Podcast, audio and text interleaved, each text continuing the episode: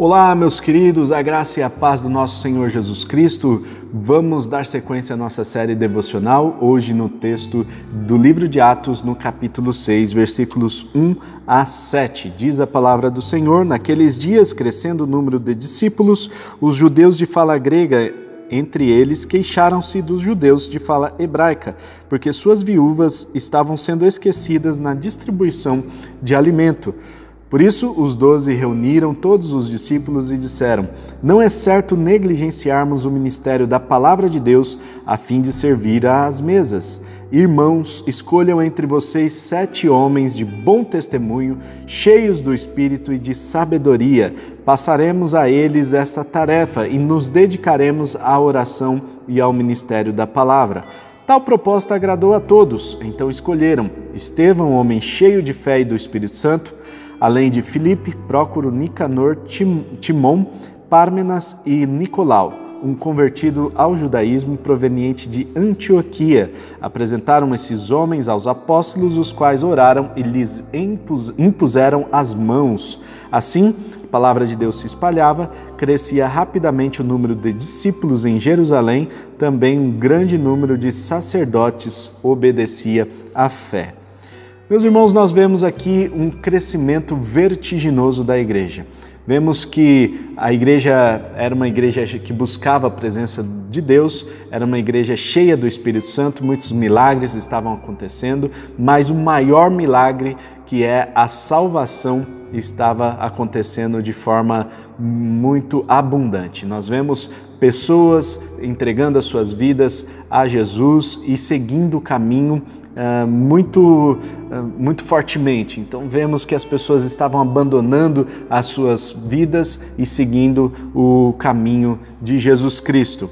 Uh, os apóstolos estavam vendo, percebendo todo esse crescimento da igreja, eles estavam sofrendo todo tipo de oposição pelos judeus que estavam motivados por inveja, mas eles não cederam, eles continuaram firmes, continuaram pregando a palavra, continuaram cheios do Espírito Santo e, portanto, nós vemos aqui a continuação da história em que a igreja continua crescendo, continua experimentando uma grande graça do Senhor. Naquele tempo, muitas pessoas estavam se unindo a este corpo de discípulos, ao corpo de Cristo, e estas pessoas estavam abandonando as suas coisas e indo eh, junto com eles para este caminho. O, acontece que algumas viúvas também estavam juntos, juntas ali desse grupo. E essas viúvas precisavam de alguma forma serem amparadas pela igreja. Então, como nós vimos anteriormente, o texto diz que não havia necessidade nenhuma entre eles, afinal, eles recebiam as verbas, ah, recebiam as doações e eles distribuíam conforme a necessidade de todos. No entanto, o que aconteceu foi que a igreja cresceu muito rapidamente e eles não tiveram tempo de fazer uma estruturação dessa liderança, de preparar grupos para que po possam liderar né, nas diversas é, escalas, vamos dizer assim, é, para que pudesse todo mundo de alguma forma ser acompanhado e ninguém fosse esquecido. Então, ah, algumas pessoas se, estavam ali juntas deles, se queixaram dessa é, dessa falta né, que, a, de, na distribuição diária de alimento para as viúvas de fala grega. Este assunto chega até os, os apóstolos que se reúnem e chegam à conclusão: nós não temos condições de continuar servindo às mesas e continuar pregando a palavra, estudando e crescendo, e também ao ministério de oração que é um ministério tão importante quanto, e nós não vamos ter condições de dar conta de tudo, nós precisamos delegar essa tarefa. Quando eles entendem a importância de delegar essa tarefa, então eles dizem: é, vamos escolher pessoas aqui, sete homens que tenham bom testemunho, cheios do Espírito Santo e de sabedoria. Passaremos a eles essa tarefa e nos dedicaremos à oração e ao ministério da palavra.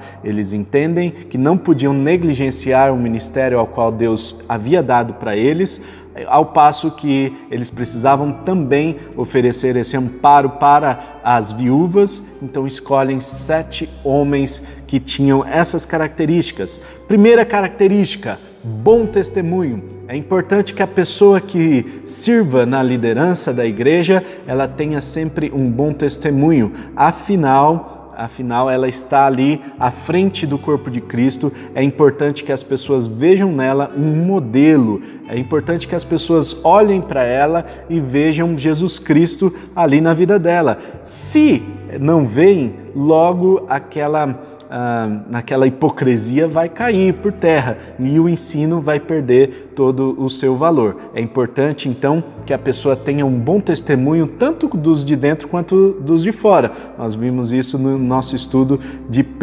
e 2 Timóteo. É importante que o líder, quando se dispõe a exercer uma função, algum cargo de liderança na igreja, ele já esteja consciente de que as pessoas olharão para ele e o verão como modelo. Aí a pessoa pode falar assim: ah, mas tem que olhar para Cristo, não pode olhar para a pessoa. Gente, nós estamos falando de seres humanos que necessitam de referência precisam de referência para ver Jesus Cristo. Nós não vemos a, a, Deus, não vemos o Espírito Santo materialmente, então nós vemos na vida das pessoas, nós vemos na vida da liderança da igreja. E por isso os líderes precisam ter essa consciência da importância que tem esse bom testemunho diante da comunidade, diante dos de dentro e diante também dos de fora. Não adianta ser uma pessoa dentro da igreja e ser outra fora. Vai acontecer que logo a, essa máscara cairá e isso vai trazer grandes problemas não somente para a igreja, mas também para essa pessoa, ok? Então, primeira é, primeira característica essencial do diácono ou daquela pessoa que está querendo servir na liderança da igreja é que ela tenha um bom testemunho. Segunda característica que ela precisa ter é ser cheia do Espírito Santo. Então, esses sete, sete homens eram homens cheios do Espírito Santo. É interessante que, no caso de Estevão, quando vai falar de Estevão, a Bíblia faz aqui um adendo e acrescenta que este homem, além de cheio do Espírito Santo, ele era cheio de fé.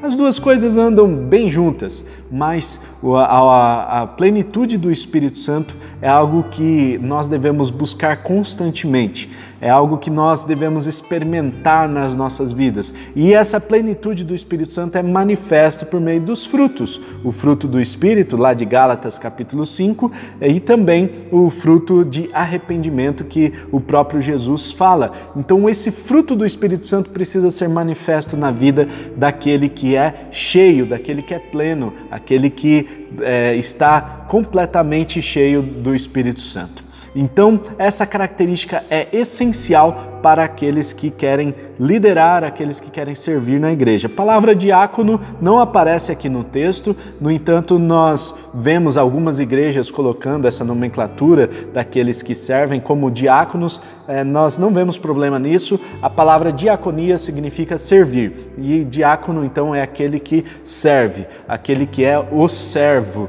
certo? Então, não tem nenhum problema em usar essa palavra, hum, essa esse cargo, é, criando esse cargo, usando até esse texto aqui do livro de Atos, não tem nenhum problema. Lá no texto de 1 Timóteo, nós vemos é, dando aí as características do diácono. Aqui nós vemos um resumo de todas aquelas características. Percebam que essas características têm a ver com as qualidades, as virtudes morais da pessoa e não as habilidades manuais ou aquilo que a pessoa sabe fazer. Tem muita gente que pensa assim: ah, mas nós precisamos de um músico e aí pega a pessoa que sabe tocar qualquer coisa lá, toca triângulo, toca é, zabumba e coloca no louvor só para poder inteirar ali o time. Não é assim que as coisas funcionam. Né? Precisamos sempre olhar para a pessoa e ver as qualificações morais. Elas, a pessoa precisa ter um bom testemunho dos de dentro, dos de fora, precisa ser uma pessoa cheia do Espírito Santo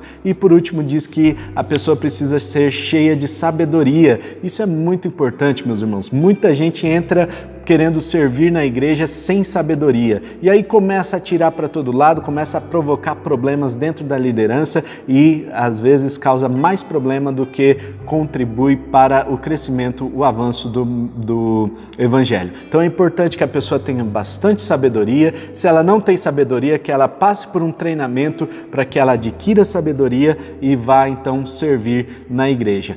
Algumas igrejas, irmãos, fazem um treinamento muito, é, muito é, duro né, para a liderança, mas é, é, até entendível, porque a gente vê que muita gente chega despreparada para o serviço ministerial e de repente começa a causar problemas. É importante então que a gente veja essas, essas três características aí na vida daquele que quer servir. Nós vemos aqui, irmãos, que essa proposta agradou a todos, então escolheram aí os sete homens, Estevão, que a gente vai ver a história dele mais para frente, ele aparece não só nesse texto, mas nos textos seguintes. Vemos também Filipe, Prócoro, Nicanor, Tim, Timon, Pármenas e Nicolau. Né? Esse Nicolau também faz aqui um adendo que ele era um judeu é, proveniente de Antioquia. A igreja de Antioquia já estava crescendo nessa época. Nós vemos aí um grande celeiro que é a igreja de Antioquia. Mais para frente vai enviar Paulo e Barnabé. Né? Então, esses nomes foram apresentados, essas pessoas foram apresentadas diante dos apóstolos que lhes impuseram as mãos, abençoaram, para que eles exercessem o ministério.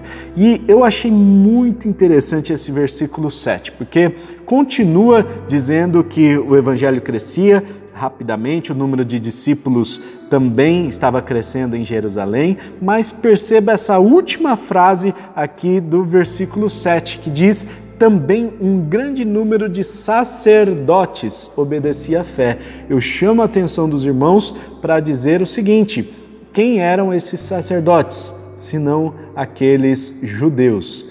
Os judeus estavam se convertendo e, mais do que isso, os sacerdotes judeus estavam entregando as suas vidas para Jesus, estavam virando a casaca literalmente, estavam abandonando aí as sinagogas para servir agora a igreja cristã. Como nós bem sabemos, Jesus não tinha nenhuma intenção de desligar a sua o seu movimento do judaísmo. Inicialmente, ele começou esse movimento para uma transformação, para uma nova visão acerca da igreja, acerca de, é, dos mandamentos, acerca do próprio Deus. No entanto, nós vemos que a coisa foi tomando uma forma diferente e quando, e claro que tudo de dentro do projeto de Deus, né? Mas nós vemos que a coisa foi tomando proporções e de repente uh, os sacerdotes começam a se converter. Irmãos, vejam só, este é o poder do Evangelho. O poder do Evangelho transformador de Jesus Cristo, que até mesmo os mais uh, aquelas pessoas que mais conhecem a palavra de Deus, aquelas que mais criticavam, aquelas que crucificaram a Jesus, aquelas pessoas né, que crucificaram a Jesus, aquelas pessoas que lideravam os templos judeus, os templos é, que na época eram as sinagogas, os grupos das sinagogas, todos, esse, todos esses sacerdotes começaram a se converter. Este é o poder do Evangelho. Este é o poder de Deus que atua na vida de Jesus Cristo e que pode atuar na sua vida também, na minha vida e na vida dos nossos familiares. Talvez você esteja orando, buscando a salvação de algum familiar seu, talvez você esteja buscando aí a salvação para algum ente querido, é, que você, uma pessoa que você gosta muito, um amigo, uma amiga, e, e você não consegue ver as possibilidades. Creia no Evangelho poderoso de Jesus Cristo. Creia que Deus tem poder para transformar a vida de qualquer pessoa que seja. Ele transformou a vida de muitos sacerdotes judeus para renderem as suas vidas a Jesus Cristo. Ele também é, vai poder fazer isso na vida do seu ente querido, dessa pessoa que está na sua mente agora. Amém? Vamos orar? Pai Celestial, muito obrigado pelo dia de hoje, obrigado por esta mensagem que muito nos inspira a continuar servindo ao Senhor. Deus, ensina-nos a a ter essas qualidades, para que sejamos modelo para os cristãos, que sejamos pessoas que tenham bom testemunho, pessoas cheias do Espírito Santo, cheias de sabedoria, que o Senhor também semeie mais fé em nossos corações e assim possamos servir com excelência. E, a, e ó Deus, nós queremos orar também por aquelas pessoas que precisam ser salvas, de que de alguma forma o teu evangelho poderoso possa alcançar essas vidas e possa ministrar ao coração de cada uma. É o que nós oramos em nome de Jesus. Amém e amém. Amém. Não se esqueça de compartilhar esse vídeo Deixe o seu comentário aqui embaixo se fez sentido para você alguma coisa desse vídeo. Comenta aí o que foi legal, o que não foi também, para a gente poder ir melhorando, tá certo? E deixe o seu like, uh, se inscreva no nosso canal, ative o sininho para ficar por dentro dos próximos vídeos e Deus te abençoe. Que você tenha um ótimo dia. Até amanhã no nosso próximo devocional, se Deus quiser. Um forte abraço e tchau.